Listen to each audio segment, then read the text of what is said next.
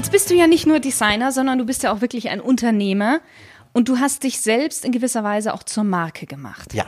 Magst du mal so kurz erzählen, wie du dahin gekommen bist, wie dein Weg da war? Und vor allen Dingen würde mich dann auch interessieren, Gerne.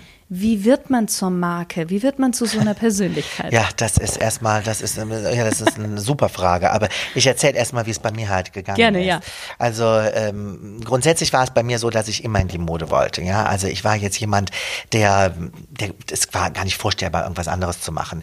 Mein Vater hat ja Wurst fabriziert. Ja, das ist ein Fabrikant. Ich bin ja nur ein Unternehmerssohn und habe so ein bisschen halt eben auch das Geschäftliche dadurch mitbekommen. Aber es war ein Generationsbetrieb. Eigentlich sollte ich in die Firma rein, aber mein Vater hat direkt gesagt, nee, also der Junge, der kennt sich mit Kaschmir und Stöffchen besser aus, ja, wie hier mit Blutwurst und Leberwurst und Leberkäse und, und, und, und, und. Also das machen wir mal nicht. So.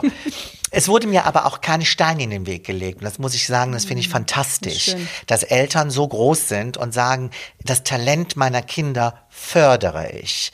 Ja, das muss ich sagen, bin ich immer noch sehr dankbar. Mein Vater lebt leider nicht mehr, aber ich bin ihm sehr dankbar, dass ich das machen durfte und er hat es auch gefördert. Aber er mochte auch Mode sehr gerne. Ich glaube, das war der modernste und schickste und bestaussehendste Metzger, sage ich mal ganz ehrlich. ja, weit und breit. Ähm, also das ist so. So, wie bin ich dazu gekommen? Ich, wie gesagt, die Leidenschaft, die Passion hat mich ganz schnell ganz weit nach vorne gebracht. Und diese unglaubliche, wie soll ich sagen, das unglaubliche Engagement. Ich war nicht tot zu kriegen.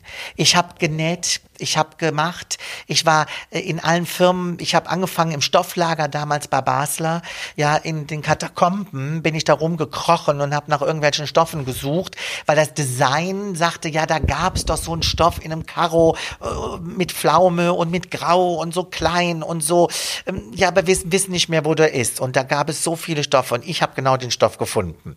Ja, also äh, das hat mir unheimlich viel Spaß gemacht. Die Materie muss dir grundsätzlich Spaß machen. Und dann bin ich natürlich durch sehr, sehr, sehr gute Firmen gegangen. Aber ich bin auch in einer ganz fetten, erfolgreichen Zeit in die Mode eingestiegen. Und das waren die End 70er, 80er. Wir kennen das, ja. Das war die reiche Zeit der Mode. Das war da ist jede Modefirma im Grunde genommen hat aus dem Vollen geschöpft. Ich kenne es nicht anders. Ja. ja, es wurde sa- sagenhaft verkauft. Es wurde ja fast verteilt, weil man war einfach gierig. Ja, und es gab auch nicht so viel. Es gab gar nicht so viel Auswahl. Ja. Ja, und Die Labels äh, grundsätzlich waren weniger. viel, mehr La- viel weniger Ja. Labels. Und zum Beispiel heute, ja, es gibt heute so viele wahnsinnig tolle, ähm, günstige Mode, die ja wirklich toll ist. Also ich meine, tut mir leid, Mango, Zara und Konsorten, die sind super Teile. Gab's ja früher nicht. Gab's, damals gab's nur C&A. Für eine günstigere Sache, ja. So. Und da habe ich natürlich Glück gehabt, ähm, dass ich auch wirklich in gute Firmen gekommen bin. Und so habe ich mein Profil oder mein, sage ich mal, mein Karriereprofil geschärft und wurde natürlich dann auffällig. Und wir in der Mode, das weiß ich nicht, ob das so viele kennen, wir sind ja eine Branche, die über Headhunter vermittelt werden. Ja. Also ganz wichtig ist immer einen guten Kontakt zu Headhuntern zu haben, ja, weil die bringen dich dann in andere Firmen und die sprechen dich auch an. Ich hatte immer Glück. Bin gut angesprochen worden, konnte mich auch immer gut verkaufen und habe dann gute Positionen bekommen. Und das ist so, wie ich mein Profil oder mein Karriereprofil wirklich gemacht habe. Dann war es so, dass ich gesagt habe, äh, ich müsste jetzt meine eigene Kollektion rausbringen. Aber da habe ich mich nicht so getraut. Ich habe den passenden Moment abgewartet. Was ganz wichtig ist, und das habe ich als Vorteil gehabt, und das haben ganz viele Designer nicht. Ich bin eine Verkaufsmaschine. Punkt. Ja, äh, vielleicht noch besser wie im Design. Du musst die Kunden selber kennen. Ich war immer in den Showräumen. Bei allen Firmen, für die ich gearbeitet habe, was normalerweise die Designer nie sind, die sind nie im Verkauf. Ich war immer im Verkauf und habe es geliebt. Ich habe es mehr geliebt wie das Design. Das Design habe ich salopp so links und rechts gemacht, ja. Aber das Verkaufen war eigentlich mein Ding. Und die haben mich geliebt, die Kunden, weil das fanden die natürlich toll, dass jemand aus dem Design da ist, selber die Kunden berät, ansprechbar ist, auch mal für, hören Sie mal, können Sie das mal anders machen? Was haben Sie denn dabei gedacht? Ich sagte, das stimmt, das sieht ja total doof aus. Was haben wir uns denn dabei gedacht? Weißt du, so, dieser, Ja, dieses, dieses Feedback, Feedback. ist so wichtig. Und das hat mich eigentlich dahin gebracht, wo ich heute bin. Mhm. Genau das. Und ich kenne sehr viele Designer, die unfassbar talentiert sind, die aber leider scheu sind, die nicht Mhm. auf die Kunden zugehen.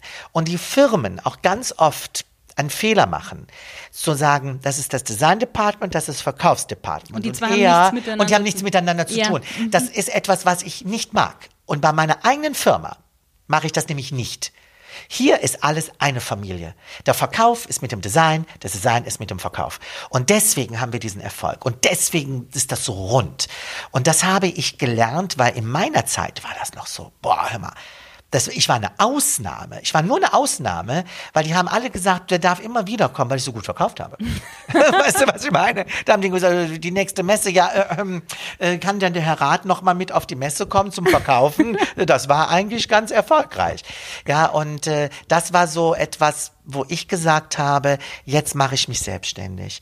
Weil Mode können viele machen. Mode ist auch Geschmack. Es kann gefallen und nicht gefallen. Das, wie du das machst, musst du lernen. Und dafür sind die Modeschulen da und natürlich auch der Berufsweg. Ja. Ja, also ich weiß natürlich schon, wie ein Schnitt geht. Ich weiß natürlich, wie genäht wird. Ich habe selber in der Nähmaschine gesessen, in der Produktion und, und, und, und. Ich kann ein Knopfloch machen. Das wissen wir alle, können wir alles. Ja, das ist wichtig. Also das Handwerk musst du beherrschen und das musst du lieben. Das musst du nicht in Perfektion bis an dein Lebensende machen, weil dafür hast du dann nachher deine Schneider oder auch die Modellmacher. Aber du musst es wissen. So, du musst super zeichnen können. Das war immer mein Plus, weil ich sehr gut, sehr schnell zeichnen kann. Ja, das ist sehr wichtig. Können leider nicht sehr viele. Dann üben, üben, üben, üben, üben, üben, üben. Ihr kriegt es schon hin. Das ist ganz wichtig. So, dann habe ich gesagt, jetzt ist der Zeitpunkt gekommen. Ich hatte den Kontakt zu den Kunden und die Kunden haben zu mir gesagt, Herr Rath, jetzt haben wir von Ihnen gekauft. Sie waren damals im Team von Jill Sander, da kennen wir sie noch her. Dann haben sie Windsor als Chefdesigner gemacht, super toll. Dann haben sie Mulberry gemacht, ja. Äh, Es war damals so ein Joint Venture mit der, Italien mit der englischen Firma Mulberry. Ja, auch super, war ja ganz erfolgreich in den 90ern. Dann Castle Madden haben sie gemacht, das war die Kollektion mit der New York Skyline, super. Sie haben Riani aufgebaut, ja, haben wir auch gekauft. Sie haben Escada gemacht, habe ich auch gemacht. Können Sie mal Ihr eigenes Label machen, bitteschön? So, und das war dann irgendwann mal so Der richtige der Zeitpunkt. richtige Zeitpunkt. Dann war auch ein bisschen Kapital da, weil leider brauchst du ja sehr viel Kapital, um eine Firma zu machen. Das wissen wenige. Es ist ein Vorfinanzierungsgeschäft. Das heißt, du gehst immer in die Vorleistung, auch geldlich, Stoffe kaufen, produzieren, ausliefern, Mhm. Gegenrechnung und dann kommt das Geld rein. Das ist kein aber das wird ja dann sofort wieder Das wird sofort reinvestiert. wieder reinvestiert in die nächsten Kollektionen. Du brauchst schon auch Kapital. Ja, das bekommst du natürlich von keiner Bank dieser Welt, weil Mode heißt immer le- schlechtestes Ranking. Ja, und du hast ja gar keine du hast ja kein, du hast ja keine Zahlen. Du fängst ja neu Ja. an. Also das ist wirklich schon immer eine sehr schwierige Situation. Deswegen habe ich auch so lange gewartet, weil ich wusste, dass das so läuft. Und ich wollte mich nie überschulden. Und dann kam der Zeitpunkt, wo dann wir gesagt haben, so, und jetzt wird die eigene Firma gegründet. Das war dann in der Tat alles 2000 und, ja, wann war das? Das war im Grunde genommen 2008, 2009 haben wir gesagt, okay, das machen wir jetzt. Haben das langsam vorbereitet. Wir waren in Italien. Es hat alles in Italien angefangen, das ist ein Ursprung. Ich habe auch gelebt in Italien, ich spreche die Sprache, ich produziere in Italien. Äh, und ähm, da haben wir dann angefangen. Und erstmal ganz klein und bescheiden. Und dann kam auf einmal die Frau Klum. Dann kam Heidi. ja, dann- ich und hatte gerade die Firma und dann auf einmal mel- meldete sich Heidi Klum, also nicht sie selber, sondern natürlich das Office und sagte, äh, äh, Thomas, äh, ähm, ja, und hier ist Heidi Klum, das Büro von Heidi Klum. Ich sag, ach Gott, jetzt will die ein Kleid haben. Weil ich hatte nämlich zwei Jahre vorher, hatte ich Sarah Jessica Parker ausgestattet, ja, und, und, und, und einige, sage ich mal, in Hollywood. Und ähm, da habe ich gesagt, ach ja, jetzt will die vielleicht ein Kleid haben. Und ich direkt ins Wort gefallen, ich sagte, hm, ich habe gerade keine Couture-Kleider, habe auch nicht die Zeit. Nee, es geht auch nicht darum. Ähm, kennst du Germany's Next Topmodel? Ich sage, natürlich kenne ich das. Äh, ja, äh, es geht um die Jury. Ich sage, super. Was soll ich denn geben? Soll ich eine Kollektion geben? Wollt ihr die vorführen? ich habe das überhaupt nicht begriffen. Dann habe ich gesagt, nein, wir wollen dich in die Jury haben. Er sagt, ja, das glaube ich jetzt nicht. Doch, wann hast du Zeit? Wir kommen. Dann sind die mit einer Entourage zu mir gekommen, in nach Italien, ja, und haben dann ein Casting-Video eigentlich mit mir gemacht, ein ganz klassisches Casting-Video und haben es Heidi gezeigt und Heidi hat direkt Daumen hoch gemacht. Und dann ja, und dann wissen viele vielleicht, wie es weitergegangen ist. Dann bin ich in der Tat in die Jury und die Firma war neu. Die Firma musste aufgebaut werden. Meine Güte, ich habe in Los Angeles gesessen, im Beverly Hills Hotel, mit meinem Team. Ja, es hat natürlich vertraglich alles vereinbart, dass die rüberfliegen durften, mit Stoffflaschen. Hab gezeichnet, die zurück nach Deutschland, nach Italien und haben die Muster gemacht. Ich wieder irgendwann zwischen den Sendungen, weil wir mal eine Pause hatten, nach Deutschland ins Atelier, die Fittings gemacht. So ist das entstanden. Ja, ich habe ja während Topmodel dreieinhalb bis vier Monate in Los Angeles leben müssen, weil wir dort drehen. Ne? Also das war eine aufregende Zeit. Ja, und dann ist alles explodiert. Alles ist explodiert. Die Umsätze, die Kunden, ich, ja. Alles ist ja der Wahnsinn. Ja, also es war eine tolle Zeit und bis heute muss ich sagen, und dann äh, bin ich einfach sehr dankbar, auch Heidi gegenüber, dass ich natürlich medial die Chance bekam und natürlich immer dem Sender Pro7. Das heißt aber, für dich war doch dann dein Verkaufstalent, was du hattest, beziehungsweise, ich meine, das hast du dir ja auch nach und nach noch verfeinert Absolut, und gelernt. ja. War wahrscheinlich das auch, dass du dann da eigentlich genommen worden bist na, bei Absolut. diesem Casting-Video. So, es war einmal war das das, äh, dass ich natürlich sehr gut verkaufen kann. Ich kann mich sehr gut verkaufen. Was und ich habe auch immer Heidi gefragt. Ich habe gesagt, was ist eigentlich der Grund gewesen, warum ich derjenige bin, den ihr ausgesucht hat, habt. Ich habe Heidi vorher gar nicht gekannt. Sie sagt, weißt du was? Du bist skandalfrei. Du bist eloquent, du hast eine Kollektion, du bist ein wahrhaftiger Designer. Ja, und viele, die ja immer da so rumspringen in dem Fernsehen, ja, die sind dann, die sagen, sie sind Designer, aber wo sind sie denn Designer, ja? Bei mir kannst du nachlesen, das Ganze ist eine Historie aufgebaut, ja, in den Firmen, wo ich gearbeitet habe. Die Vita ist da, es gibt eine Kollektion, es gibt Teile zu kaufen, kannst du anfassen. Ja, das ist natürlich etwas, was äh, damals Germany's Next Topmodel gesucht hat. Die haben gesagt, wir brauchen Authentizität, wir brauchen einen richtigen Designer. Ja, und klar, für die war das ein Neuland natürlich, ja, und für mich natürlich auch. Und dass ich so ein, sage ich mal, TV-Talent bin, das wusste ich dann damals auch nicht. Ja, das wusste die aber bei Pro7 auch nicht. Und dann haben wir uns irgendwie zusammengerauft und haben die gesagt, ach, das ist aber nett mit dir. Willst du mal schlecht. bleiben? Dann bleib doch noch mal ein bisschen, weißt du. Und dann sind, sind es drei Jahre gewesen, so ungefähr. Und ich gesagt, ach du lieber Gott. Ja, ich muss aber doch noch meine Mode machen, meine Firma machen. Ne? Und dann habe ich mich von dem TV-Geschäft etwas zurückgezogen und da bin ich sehr dankbar. Weil, ich sag dir ganz ehrlich, mein Hemd sitzt mir näher als meine Jacke. Und mein Hemd ist meine Firma. Mein Hemd ist mein Kapital, was in dieser Firma steht, steckt. Und es sind auch meine Mitarbeiter. Ich habe auch eine Verantwortung und habe mich nicht in das ganze TV-Geschäft gestürzt und habe gesagt, Mode vorbei und ich bringe jetzt in jede TV-Show, die es hier gibt und gib mir, gib mir, gib mir, gib mir. Ja, und ich bin jetzt hier einfach der neue TV TV-Star. Nein. Ich mache das ja immer noch partiell. Dann Ja. mache ich mal Let's Dance mit, bei Beauty and the Nerd, das war jetzt ganz aktuell. Ja, immer wieder plopp ich auf, aber mein Business ist Mode zu machen, Frauen und Männer schöner zu machen, ein gutes Gefühl zu geben und meine Firma zu halten und meine Mitarbeiter, die meine Familie sind, noch lange bei mir zu haben. Jetzt hast du ja schon einige, sage ich mal, Attribute, die man mitbringen sollte, um wirklich ein erfolgreiches Business Ja. zu haben, aufgezählt. Ja. Wie wichtig ist es denn auch im Business Stil zu beweisen? Ganz viel, ganz, ganz wichtig ist, Stil zu beweisen im Business und zwar im menschlichen Umgang. Ja, also das ist etwas, was, glaube ich, auch ähm, sehr wichtig ist, wenn du eine Firma führst. Du hast eine Verantwortung und du musst wirklich auch stilvoll mit deinen Mitarbeitern und mit deinen Geschäftspartnern umgehen. Du musst transparent sein, du musst gerade sein, du musst clean sein. Und ich glaube, dass jeder, der mit uns zusammenarbeitet, das wirklich sagen kann, dass wir straight sind, dass die Firma Rath eine Firma ist, die sehr klassisch ist, ja, die langsam gewachsen ist. Ich bin auch nicht zu schnell nach oben, weil wer zu schnell nach oben geht, auch ganz schnell Kann nach wieder unten. nach unten, ja. Ja, also immer bitte alles langsam. Öfters mal Nein sagen. Ja, nicht gierig sein. Wir sind zum Beispiel überhaupt keine gierigen Leute. Ja, also ähm, die schnelle Gier ist auch etwas, was uns auch kaputt machen kann. Ja, etwas, es muss sich entwickeln. Wir brauchen Entwicklung. Und das ist ganz oft so, dass ich bei den jungen Leuten heute entdecke, die wollen zu schnell zu viel. Ja, die wollen zu schnell zu viel verdienen. Das ist das Erste. Wenn ich mit denen spreche, wenn wir hier zum Beispiel auch Einstellungsgespräche führen, die haben immer Gehaltsvorstellungen, wo ich sage, also hör mal, hallo, seid ihr, seid mal gerade von der Schule gekommen, seid ihr verrückt? Ihr müsst ja erstmal ein bisschen, ne? So, das geht doch gar nicht. Also, das ist alles so out of order gelaufen. Ich habe immer das Gefühl, die lassen sich keine Zeit. Weißt du, was ich meine? Guck mal, ich war 40, da habe ich meine Firma erst gegründet. Ja, es gibt ja mittlerweile so viele, die mit 20, 21, Das geht 22. doch nicht. Du hast auch die Lebenserfahrung gar nicht. Das ist es, das frage ich mich Du auch wirst immer. auch ja. reinfallen. Ja, weil du hast die Lebenserfahrung nicht. Lasst euch doch ein bisschen Zeit. Mein gut, dein Leben ist doch lang. Mhm. Wichtig ist, dass wir gesund bleiben und glücklich sind. Aber ich sage euch mal eins, du kannst in einer kleinen Wohnung genauso glücklich sein, Wie in wenn einer du. Tra- wie in einer Riesenwohnung, die du irgendwann mal hast. Oder wenn wir es auf Autos gehen, in einem mini kleinen Auto kannst du genauso glücklich sein wie in einem teuren Auto. Ja, ich sage dir mal eins, das musst du dir erarbeiten und nicht, ich will es aber jetzt. Ja, und das ist etwas, was ich immer wieder jungen Menschen auf dem Weg mitgebe. Lasst euch Zeit. Ein Leben ist lang. Es ist lang.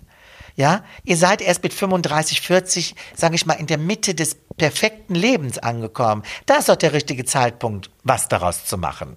Ne? Und das habe ich getan. Und da bin ich sehr happy, dass ich das so entschieden habe. Was ist denn für dich dann so die wichtigste Regel im Business? Also die wichtigste Regel im Business ist, Ruhe zu bewahren. Ruhe. Das ist jetzt aktuell auch mit Corona. Die Branche bei uns ist gerade in einer solchen Hysterie verfallen, das ist unfassbar. Jetzt sind die Modeleute natürlich auch wirklich hysterisch oft, das muss man auch sagen. ja. äh, ich sage immer wieder Ruhe, es wird sich alles beruhigen. Wir müssen jetzt alle ein bisschen kürzer treten. Das ist vollkommen klar. Wir haben natürlich nicht mehr die Umsätze, die wir auch gewohnt sind zu haben. Wenn du deine Kosten im Griff hast, und das haben wir, ich habe nie, haben wir über unsere Kosten hinaus gelebt. Viele haben immer zu mir gesagt, ja, warum hast du keine eigenen Boutiquen? Wir beliefern ja den Facheinzelhandel, ja.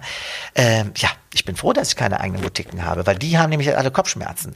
Weil die Mieten, diese personellen Kosten, diese Waren, das kriegst du alles ja gar nicht so schnell weg. Und dann mit dem Lockdown, ja, da, da, das kannst du ja gar nicht mehr machen. Also lieber weniger und dafür aber ein bisschen sicher und dann ein bisschen was auf der hohen Kante zu haben, dass du sagen kannst, okay, ich kann auch überbrücken. Ja, natürlich will man immer viele schöne Dinge kaufen und erwerben und haben und der Nachbar und der andere hat das und jenes. Aber wisst ihr, besser ist, etwas auf der hohen Kante zu haben. Und die Corona-Zeit zeigt uns jetzt, dass es ganz gut ist, dass du ein bisschen sparsamer warst, vielleicht in der Vergangenheit. Weil dadurch kannst du jetzt das Unternehmen retten. Und das ist in jeder Branche das Gleiche. Ja. Ja, aber eine Krise kann immer ganz schnell kommen. Das haben wir jetzt gerade bewiesen. Ja, bekommen. ja, das ist ja recht schnell gegangen. Dann. Ganz schnell. Und deswegen bin ich froh, dass wir da so Ruhe bewahren. Und es ist auch immer unser Thema gewesen. Ruhe, Ruhe, Ruhe. Erst einmal abwarten und dann ganz richtig entscheiden, aber froh sein, dass man überhaupt noch arbeiten kann und dass die Firma noch da ist und dass wir alle unsere Mitarbeiter halten konnten. Jetzt bist du ja auch ein, ein recht charismatischer Mensch. Ja.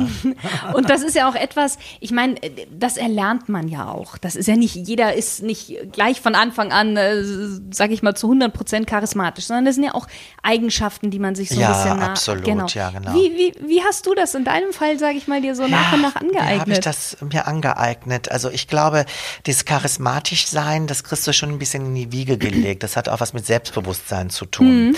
Und dann sage ich euch eins, ich bin jetzt nicht, sage ich mal, mit einem ganz dicken Schöpflöpfel Selbstbewusstsein geboren worden, aber mein Selbstbewusstsein ist aus meiner Leidenschaft zu meinem Job ent, ent, äh, ent, hat sich das entwickelt. Ich wollte immer in die Mode, ich wollte immer Modedesigner werden und ich habe alles dafür getan. Ich glaube, Vielen Menschen fehlt die Vision. Was wollen sie im Leben haben? Ich bin dankbar, dass der liebe Gott mir diesen Chip in mein Hirn geknallt hat, dass ich eine Vision hatte. Ja. Ich habe meine Vision gehabt und ich bin ja jetzt auch nicht von jetzt auf gleich direkt Designer geworden, aber ich habe mich dahin gearbeitet. Aber ich hatte nie die Vision aus dem Blickfeld genommen. Nie. Nie, nie, nie. Nicht um mehr Geld zu haben und nicht um einen Porsche zu fahren äh, da, äh, und irgendwas, sondern immer nur, ich möchte meine Mode machen. Egal, ob ich Geld dafür bekomme, ob ich kein Geld dafür bekomme. Manche haben früher, mein Vater hat damals immer noch zu mir gesagt, mal, ich glaube, dir ist es scha- vollkommen egal, ob du dafür Geld bekommst oder nicht. du arbeitest wie ein Wahnsinniger. Die Leidenschaft. Und ich glaube, die Leidenschaft ist, dann hast du natürlich auch Erfolg. Vollkommen klar, wenn du nicht reinkniest, hast du immer Erfolg. Und das ist was für dein Selbstbewusstsein. Und das macht dich eigentlich zu diesem Menschen. Schön. Jetzt habe ich noch kurz ähm, ein, zwei Fragen zum Thema Genuss, weil der Podcast heißt ja Stilgenuss. Deswegen Absolut, würde ich ja genau. gern noch kurz Neben dem ganzen Business, wie wichtig ist für dich Genuss? Oder Oh. ist vielleicht dein Business auch schon Genuss? Oh, mein? Business ist natürlich Genuss. Das muss ich ganz ehrlich sagen. Das mache ich ja mit einem wahnsinnigen Leidenschaft. Aber es ist ja mittlerweile auch schon so eine Routine geworden, wobei wir sind nie routiniert, weil dadurch wir ja immer eine neue Saison haben und dann eine neue Farbe und eine neue Silhouette und oh, super, super. Ja, nein, also Genuss ist für mich ganz wichtig und zwar Essen. Oh, ich liebe Essen. Ja, ich liebe Kochen. Also ich sag euch mal eins. Das habe ich immer gesagt. Und da kann man ganz viele Freunde von mir fragen, weil ich bekoche ja jeden. Und wenn man mich irgendwo hinsteckt, ja, oder wir sind eingeladen, das heißt, wir kochen zusammen, naja, wer übernimmt ich? Also die Küche ist immer meins. Ähm, ich liebe es genauso wie Mode zu machen. Und ich habe immer gesagt, wenn es mit der Mode nicht klappt, habe ich ein Restaurant. Und bin genauso glücklich. Weil das ist wirklich für mich auch Genuss, ist einfach Essen und Kochen. Schön. Wie würdest du Genuss definieren? Äh, Genuss definiere ich insofern, alles das, was mir gut tut, ist Genuss. Das hört sich gut an. Oder? Auch Nutella. Finde ich total toll. Ich liebe Nutella. Darf nie ausgehen. Nie. Thomas, wir kommen zur zweiten Smalltalk-Runde. Ja. Du darfst wieder mit einem Satz oder auch mit ein, zwei, drei Sätzen antworten. Welche drei Dinge sollte Mann, Mann mit zwei N, Ja. unbedingt im Leben einmal gemacht haben? Welche drei Dinge? Welche drei äh, Dinge? Drei Dinge. Ähm, was sollte ein Mann unbedingt gemacht haben? Also ein Mann sollte, ähm, oh, das ist aber eine tolle Frage. Der Mann macht so viele Dinge, das soll ich nur auf drei, auf drei reduzieren. Also ein Mann sollte auf jeden Fall eine Vision haben, die durchziehen, vollkommen klar. Ja, ein Mann soll führen, das ist natürlich dann daraus, also dass er halt eben wirklich auch eine also dynamisch auch ist. Ein Mann, ich habe so viele. Man muss sportlich sein, finde ich. Sport ist ganz wichtig, auch für das Gehirn frei zu bekommen und auch eine Dynamik zu entwickeln. Ein Mann muss immer lieb sein zu seiner Frau. Äh, oder zu seinem Mann, ja, äh, da sind dann vielleicht beide lieb, ja, muss man dann sehen. So, also das Als ist ganz wichtig, genau, richtig. Aber das sind, glaube ich, jetzt so Floskeln. Ne? Und äh, ach Gott, ganz oft sagt man ja auch, das nochmal kurz zu dem Thema, naja, hinter jedem erfolgreichen Mann steckt auch eine sehr gute Frau. Ja. Das stimmt übrigens, muss ich immer wieder sagen. Ja, und äh, das jetzt mal zu den Frauen halt, ja, die werden ja oft meistens dann unterschätzt, aber im Hintergrund sind die meistens diejenigen, die die Fäden ziehen. ja, das ist eigentlich so, was der Mann hat. Der Mann braucht ein gutes Hobby. Das ist ganz, ganz wichtig. Ja, das ist ausgleichend, ja, unbedingt, auch ausgleichend der Familie gegenüber. Ja, was ich sehr schön finde, ist natürlich, dass ein Mann eine gewisse Art von äh, ähm, Verantwortung übernimmt. Verantwortung für seine Familie, für seinen Job, wenn er eine Firma aufbaut, für seine Firma. Aber wenn er sagt, eine tolle Angestelltenposition hat, hat er auch ein, äh, muss er auch, sage ich mal, das gut machen. Ja, also das ist ganz wichtig, finde ich. Ja, das sind eigentlich die Dinge. Es waren Das jetzt ist- mehr wie drei. ja, ne? aber, aber- man kann es auf drei gar nicht reduzieren. das wäre dann oberflächlich. Ein Ja. Mann muss einen tollen Body haben, verstehst du? muss super sympathisch sein und muss auch noch Humor haben. Ich glaube, das ist der Traummann für viele, für alle Frauen. Oder und Geld. Das ist ja auch oft so. Ach, wenn, Geld. wenn, wenn wir bei den Klischees bleiben. Siehst du mal, das ist mir dann- gar nicht so wichtig mit dem Ja. Geld. Ja, das ist immer so nee, aber verrückt. wenn, wenn wir bei den Klischees sind, dann, muss, dann musst du das, das ja. Geld auch Okay, also gut aussehen, gut aussehen, Geld und dann noch Humor haben. Ich Ja. glaube, das sind so die drei Punkte. drei wenn du zum. Beispiel in eine äh, Partneragentur gehst, so, ja, nach dem so Motto, ankreuzen wo du nur ankreuzt. Genau. Geld, gut aussehen und äh, Humor haben. Ja, nee, ihr seht, bei mir ist es etwas anders. Ja, ähm, und so ja, genau. Mhm. Mit wem würdest du gerne mal ein Gläschen Wein trinken? Und über welches Thema würdest du mit dieser Person sprechen wollen? Jetzt ganz unabhängig davon, ob die noch lebt, welche Ach Sprache Gottchen, sie ja. spricht. Da habe ich jemanden, natürlich habe ich jemanden, ich glaube, das sagen ganz, ganz, ganz viele, äh, unglaublich gerne mit Karl Lagerfeld. Mhm. Also ich bin so traurig, dass er von uns gegangen ist, aber er hatte ein großartiges Leben, deswegen dürfen wir alle nicht so traurig sein, Ja. weil der Mann hat wirklich ein fantastisches Leben und hat ein Lebenswerk hinterlassen. Für mich einer der Top-Männer überhaupt auf der gesamten Welt, der eine Leidenschaft hatte, eine Leidenschaft zu seinem Beruf gemacht hat, nie müde wurde, sich immer wieder neu, äh, sage ich mal, erfunden hat, Ja. Menschen begeistern konnte, Menschen geführt hat, ja, und äh, der hatte so viel, der konnte so toll sprechen, der war so wach. Ja, also ich wünsche mir, dass ich so wach noch in dem hohen Alter bin, wie er war. Also ganz fantastisch. Nein, Karl Lagerfeld würde ich sehr gerne ein Gläschen Wein mit trinken. Gut. Wenn es eine Sache auf der Welt gäbe, die du verändern könntest, was wäre das? Also, Natürlich möchte ich, dass die ganze Welt äh, Frieden hat, das ist vollkommen klar. Ich finde, das ist immer die Basis von allem. Aber ich möchte auch, dass ein bisschen mehr Humor überall reinkommt. Ja, und mal, wie wir hier auch sagen, in unserer Region, hier fünfmal gerade sein lassen. Mhm. Ja, ich finde, viele Leute sind zu angestrengt, dadurch oft sehr negativ orientiert. Ja, und auch jetzt gerade in dieser sehr schweren Zeit, auch Corona, was wir ja nun haben, also es wird auch wieder vorbeigehen. Es ist auch ich, ich lebe ja so, für, für alles ist für etwas gut. Ja. Und wenn ich auch zum Beispiel zurückschaue, ich habe ja nicht nur immer, bei mir ist die Karriereleiter ja nicht nur immer komplett nach oben gegangen. Ich bin ja auch schon mal nach unten gefallen, so zickzackmäßig, Stufchen hoch, zwei Stufen runter, runter. dann wieder drei Stufen hoch. Ganz normal. Muss auch so sein, weil sonst würde es so ein Überflieger werden. Eins sage ich, immer wieder im Rückblick. Es war gut, dass es so gekommen ist. Damals habe ich das nicht so gesehen. Damals war ich, am Boden. Da habe ich gesagt, oh Gott, die Welt hat sich gegen mich verschworen. Was ist denn jetzt bei mir? Oh Gott im Himmel, was habe ich denn alles nur falsch gemacht? Nein, im Rückblick war es genau richtig, weil der liebe Gott hat das exakt irgendwie so eingefädelt. Und ich glaube, das wird jetzt auch so sein. Wir müssen durch diese Zeit jetzt durch, aber wenn wir, glaube ich, rückblickend irgendwann mal schauen, sagen wir, na ja, irgendwie, das war auch für was gut mhm. was dort auch immer noch kommen soll. Wir sollen ein bisschen positiver dem Neuen gegenüber aufgestellt sein, finde ich. Bisschen offener sein. Nicht so skeptisch, nicht so pessimistisch. Mit einer gesunden Skepsis sollten wir an alles rangehen. Sehr schön. Was ist denn dein größter Traum, den du dir noch erfüllen möchtest? Oh, mein größter Traum, das ist ja dich, oh, das bin schon mal gefragt worden. Und dann habe ich immer nur gesagt, eigentlich habe ich das alles schon, muss ich ganz ehrlich sagen. Ich habe einen fantastischen Mann. Ja, ich habe eine tolle Firma. Ja, uns geht es wirklich gut, muss ich sagen. Äh, also in allem. Und ähm, ich liebe und lebe. Also es gibt eigentlich gar nicht mehr viel, was ich mir erträumen äh, möchte. Ich bin jetzt nicht so materiell, dass ich sage, also gut, jetzt brauchst du noch ein größeres Boot, jetzt brauchst du dann noch was und eine Villa hier, eine Villa da. Also ich bin nicht so dieses, sagen wir mal, diese hochmaterielle.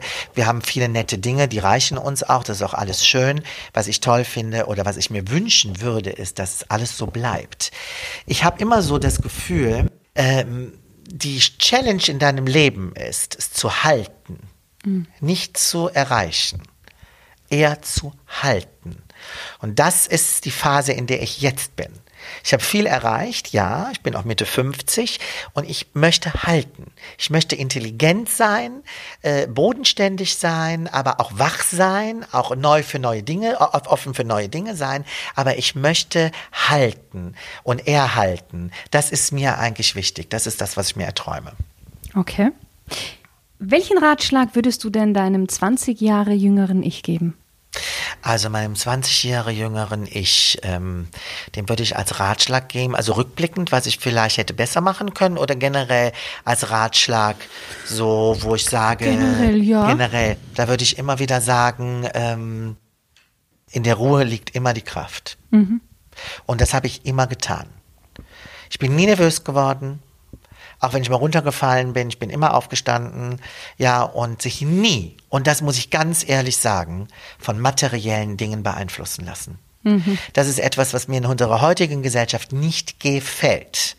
Dieses zu materielle, dieses zu sehr, ich will direkt reich sein, ich will direkt den Porsche haben, ich will direkt die Rolex haben und ich will direkt äh, bei Louis Vuitton äh, Kundin Nummer eins werden. Hör mal, erst einmal eine andere Vision im Leben machen. Erst einmal etwas schaffen. Ja, erstmal da eine Basis kreieren und dann kann man den ganzen, sag ich mal, anderen Mist auch noch besorgen, so ungefähr. Aber nicht erst hinten anfangen. Also das Pferd muss man immer, sag ich mal, von vorne zäumen ja. und nicht von hinten. Ja. Man muss immer eine Basis schaffen. Das ist eigentlich das, was ich damit sagen will. Und das würde ich auch immer wieder jedem 20-Jährigen oder meinem 20-Jährigen ich sagen, Thomas, schaff eine Basis. Das ist das Allerwichtigste. Von der Basis lebst du und von der Basis kannst du alles andere machen. Und das ist wichtig. Mhm. Letzte Frage. Mhm. Dein persönlicher Genusstipp. Oh, mein persönlicher Genusstipp. Also, was ich persönlich mache, wenn ich, wenn ich genießen und, um, und möchte. was du jetzt was jemandem auch empfehlen würdest, weil du selber das so sehr gerne machst und sagst, das ist etwas, das möchte ich jemand anderem. Ah, meine Lieben, wisst ihr, was ich am allerliebsten tue? Und was wir auch ganz oft auch tun, weil wir ja nun auch eine relativ lange Zeit oder oft auch immer auf Mallorca sind, den Sonnenuntergang. Ich bin ein Sonnenuntergangsmensch. Ja, ich liebe es. Für mich ist es das Schönste, was es gibt. Und glaubt mir, ich habe einen gewissen Platz, auch bei uns auf der Insel, da wo wir auch, sagen wir mal, zu Hause sind, ein bisschen dort. Ähm, wenn ich da den Sonnenuntergang sehen kann, dann ist doch die Welt in Ordnung. Solange mhm. die Sonne immer noch auf und unter geht, kriegen wir alles in diesem Leben geregelt. Das ist ein wunderschönes Ende. Ja. Das ist perfekt. Poetisch. Sehr poetisch. Aber es ist auch wahr. Es ist auch wahr. Thomas, vielen, vielen lieben ja, Dank. Shirin, ich danke dir. Vielen Dank für die tollen ja, Einblicke in dein, in, dein, Leben quasi. Ja, absolut. Das war jetzt wirklich viel. Ja, sehr schön. Aber ich mag es einfach auch und ich hoffe, dass wir ganz vielen jungen Menschen auch, sage ich mal, eine Stütze sein können. Vielleicht hat man irgendwas aufgegriffen, wo man sagt, oh ja, eigentlich stimmt's ja. Vielleicht mache ich das dann auch so. Ja. Und das ist auch ganz schön. Nein, es hat mir sehr viel Spaß gemacht. Dankeschön. Danke dir. Ja, ich finde auch, weißt du, wenn, wenn nur ein Gedanke ist, den man da irgendwie aufgreifen kann in so einem Interview, ja, ja. dann ist doch, dann, dann hat sich das doch schon rentiert. Ich finde auch, und das ist ja eben das, was wichtig ist. Ne? Ja. Und ähm, wir müssen einfach zuhören und nachdenken. Auch genau. das haben wir ein bisschen verlernt. Wobei, diese Podcast-Geschichten finde ich ja fantastisch. Ich bin ja selber Podcast-Junkie geworden, muss ich ehrlich sagen. Ich höre gerne auch zu. Ich rede gerne um, das hat man ja gemerkt. Aber ich höre auch gerne zu. Muss man ja beides können. Ja, unbedingt. Liebe Stilgenusshörer, auch an dich vielen Dank, dass du wieder mit dabei warst. Du bist ein treuer Stilgenusshörer und fragst dich jetzt schon seit längerem, wie du souveräner und authentischer auftreten kannst. Dann aufgepasst! Es gibt nämlich jetzt einen Link speziell für Stilgenusshörer, unter dem du dich für ein kostenloses Beratungsgespräch bewerben kannst. Und da zeige ich dir dann, wie du mehr aus dir und deiner Kleidung herausholen kannst. Einfach unter www.shirinsayed.com slash Termin anmelden. Den Link findest du nochmal in den Show Notes. Ich freue mich auf dich. Deine Shirin.